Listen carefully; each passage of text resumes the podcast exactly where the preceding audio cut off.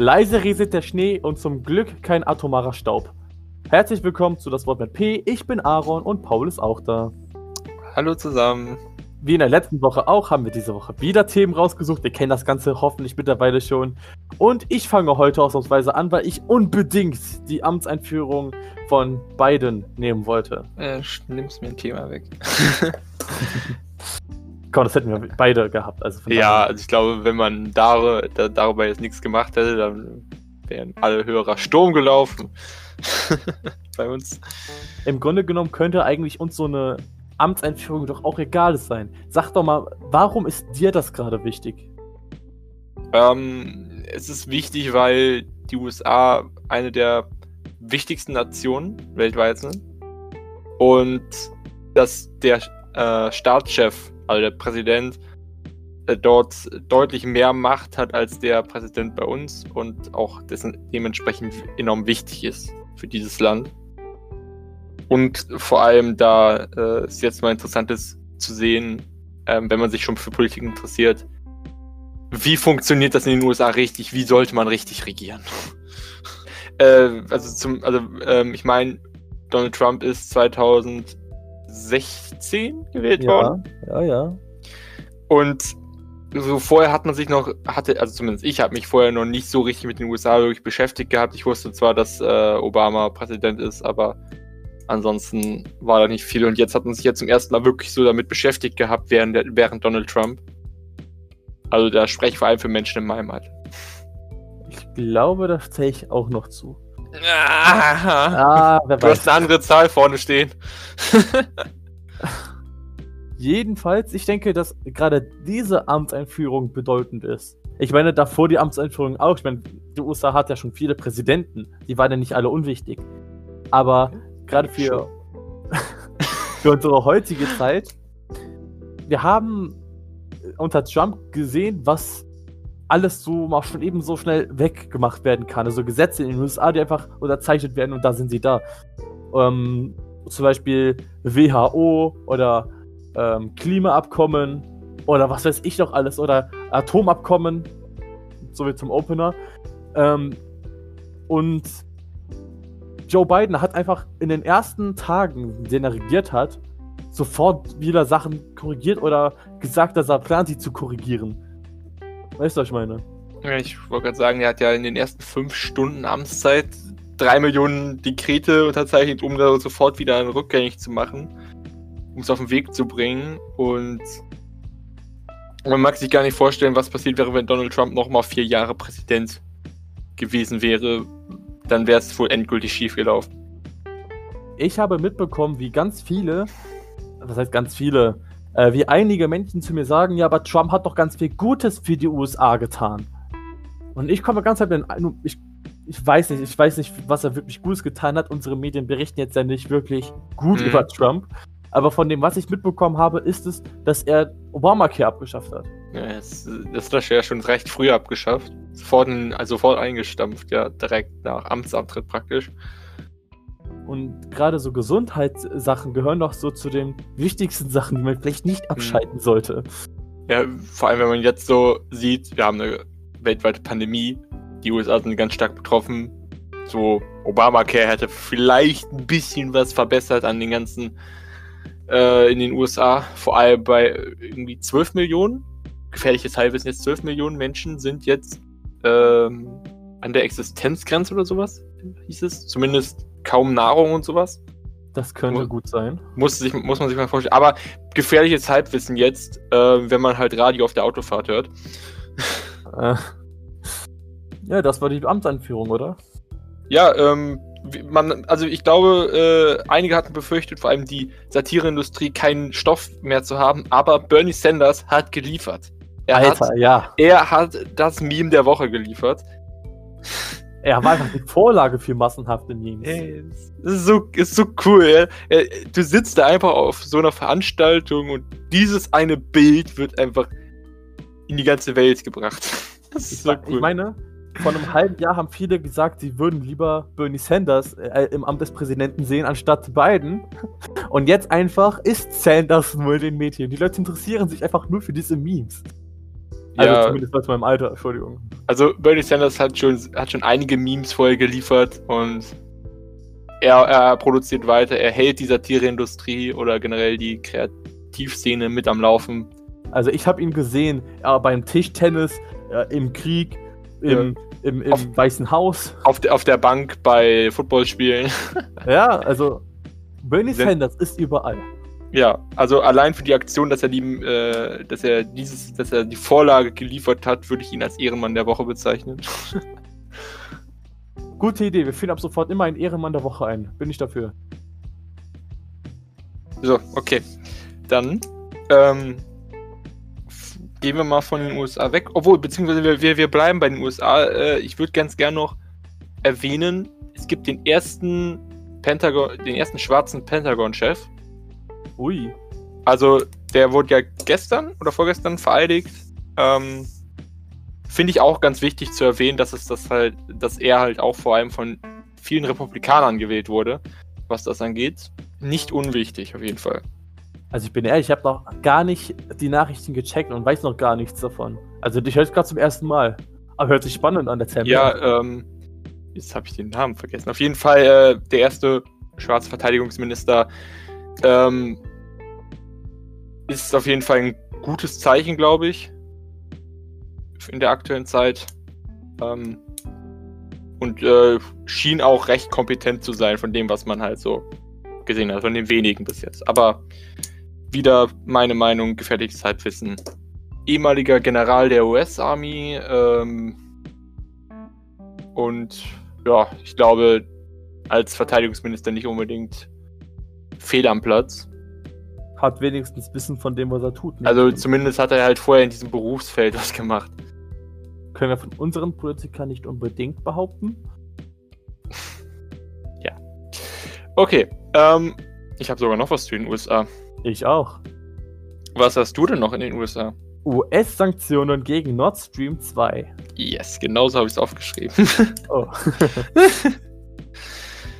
ja. Ich habe ähm, hab auf Twitter was gelesen, das möchte ich jetzt noch kurz einwerfen, bevor wir wirklich zum Thema kommen. Oha. Ähm, jemand hat geschrieben, ich, ich fasse mal kurz zusammen.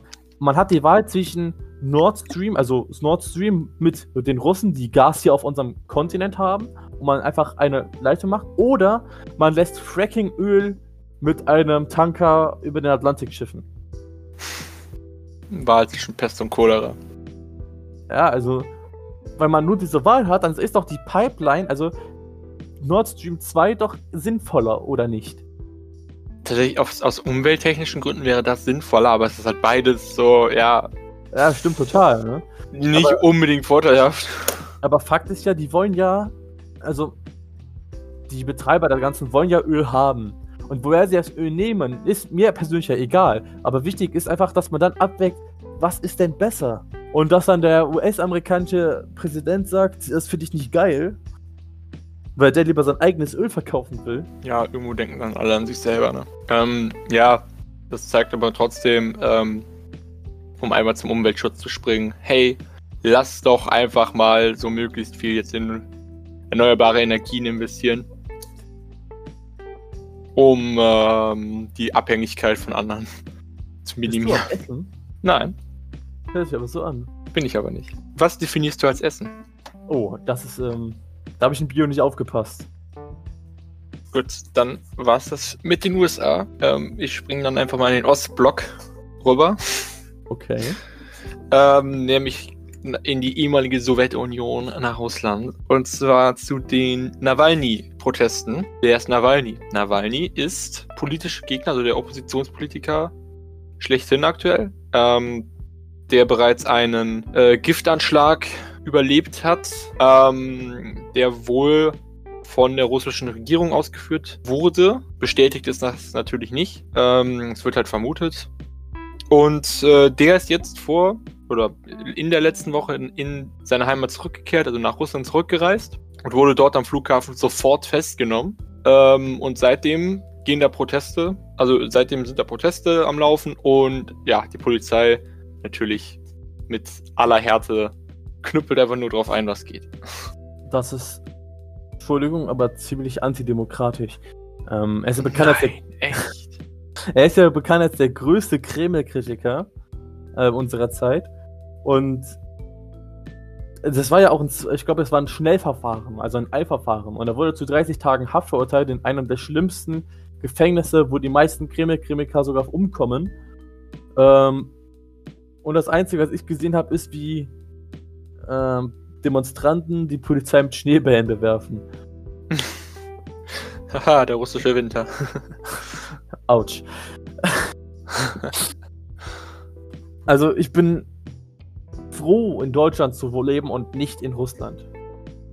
Ja, also ähm, das war auch, also das, was man halt gesehen hat, der ist halt nach Russland in einer Passagiermaschine geflogen mit ganz vielen Journalisten an Bord. Also da waren wirklich äh, aus allen Erdteilen Journalisten, die im selben Flugzeug saßen. Und während der Passkontrollen in, äh, in Russland wurde der halt dann dort mitgenommen von den Sicherheitskräften. Und das Flugzeug wurde auf dem Weg noch zu einem anderen Flughafen umgeleitet, weil am eigentlichen Zielflughafen schon ganz viele Protestanten standen, also ganz viele Anhänger von ihm. Ähm, ja, Demokratie wird in Russland groß geschrieben. Und ich finde, man kann auch das wieder mit jede Menge Sachen verknüpfen, die wir hier in Deutschland haben. Wenn die Leute meinen, sie dürften ihre Meinung nicht frei äußern, weil ihr Facebook-Kommentar gelöscht wird. Und nicht wissen, dass es in anderen Ländern wirklich zur Meinungseinschränkung kommt. Ja, also ich glaube, dass man, dass einfach viele gar, also viele, also es wird halt sehr viel überdramatisiert, nur weil man, äh, also ich glaube, dass die meisten Menschen, die jetzt dann hier sich schon schlecht behandelt fühlen, in Russland irgendwie komplett von der Rolle wären. Du sagst ein falsches Wort und du wirst eigentlich sofort niedergeknüppelt auf der Straße von Sicherheitskräften. Und der Sturm aus dem Reichstag hätte in, wäre in Russland, der wäre schon beim, erst, beim ersten Schritt gescheitert. Die wären überhaupt nicht mal zur Treppe gekommen. Wenn ich mir jetzt vorstelle, wenn Leute den Kreml stürmen würden. Das wäre das wär ein Blutbad. Ich glaube, ich glaub, die würden dann auch wirklich äh, umschießen, was geht. Und nicht nur mit Gummigeschossen, nehme ich an. Nee, nee, es, es geht wirklich. Also, Blutbad wortwörtlich würde, würde da dabei rauskommen. Also glaube ich zumindest. Okay, jetzt haben wir USA und Russland gehabt. Ähm, jetzt ich, ist es blöd, wenn ich schon wieder sage, ich habe noch was, was USA so ein bisschen betrifft. Ich habe noch eine andere Region. Oh, dann nehmen wir die Region, dann nehmen wir die. Ja, äh, ich habe Nordsyrien nämlich noch. Ähm, es gibt nämlich immer noch eine Flüchtlingskrise. So ganz nebenbei, es gibt auch noch einen Bürgerkrieg, aber der ist ja jetzt, ja, ist ja schon seit Jahren, ist ja fast schon normal für uns, das ist ja das Schlimme daran.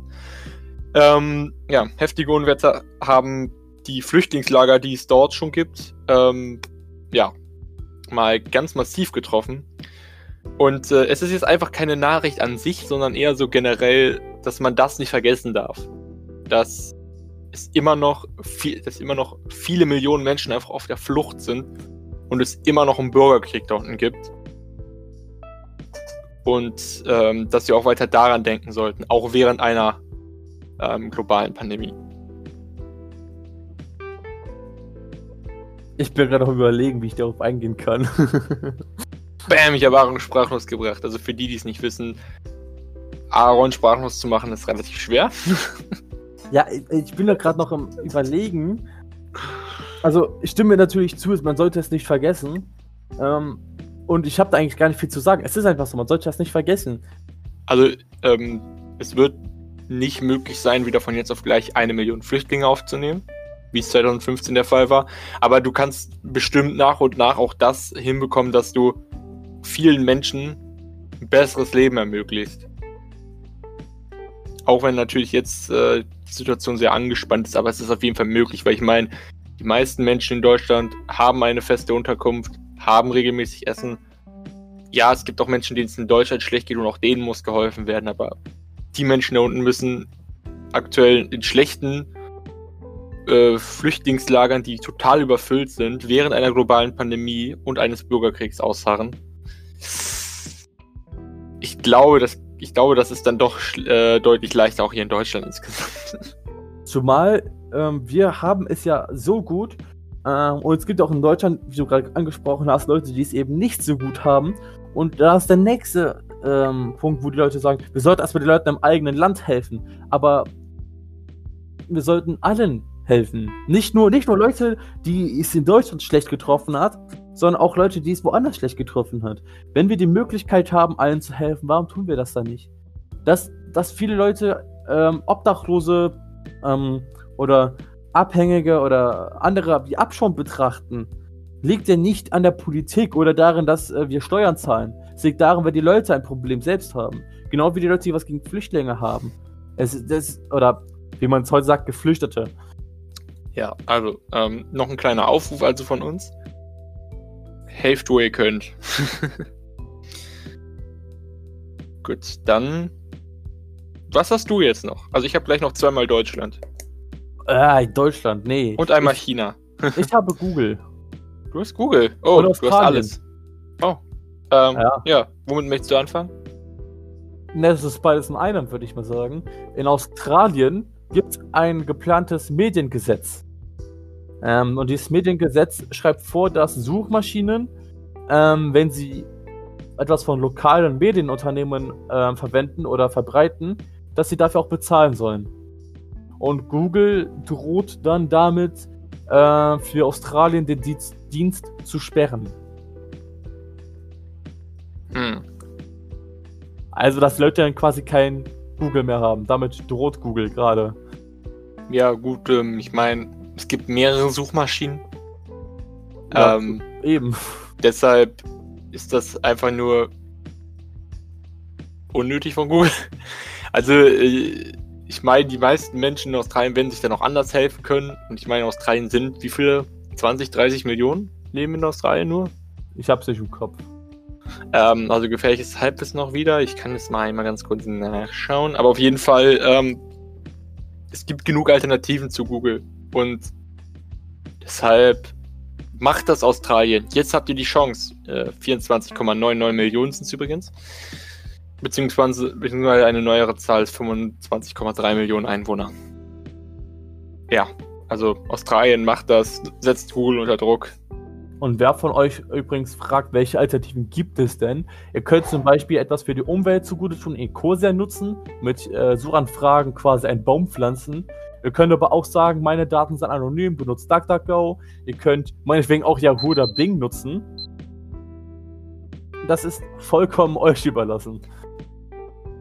Und der Timer hat gerade geklingelt, falls es gehört hast. Also, wenn noch ein Punkt ist, dann mach jetzt. Okay, ähm, dann, dann lasse ich einen Punkt aus, den ich hatte. Ähm, und rush durch die nächsten. Ähm, also, ich habe noch aufgeschrieben, dass das RKI eine positive Zwischenbilanz zieht zu den in der aktuellen Pandemie. Und ähm, der Kontrast dagegen ist Wuhan wieder. Normal, die führen seit Monaten schon wieder ein normales Leben da. Also die, die, die machen wirklich wieder komplett normal weiter. Gut, bei denen war es auch normal, eine Maske immer zu tragen.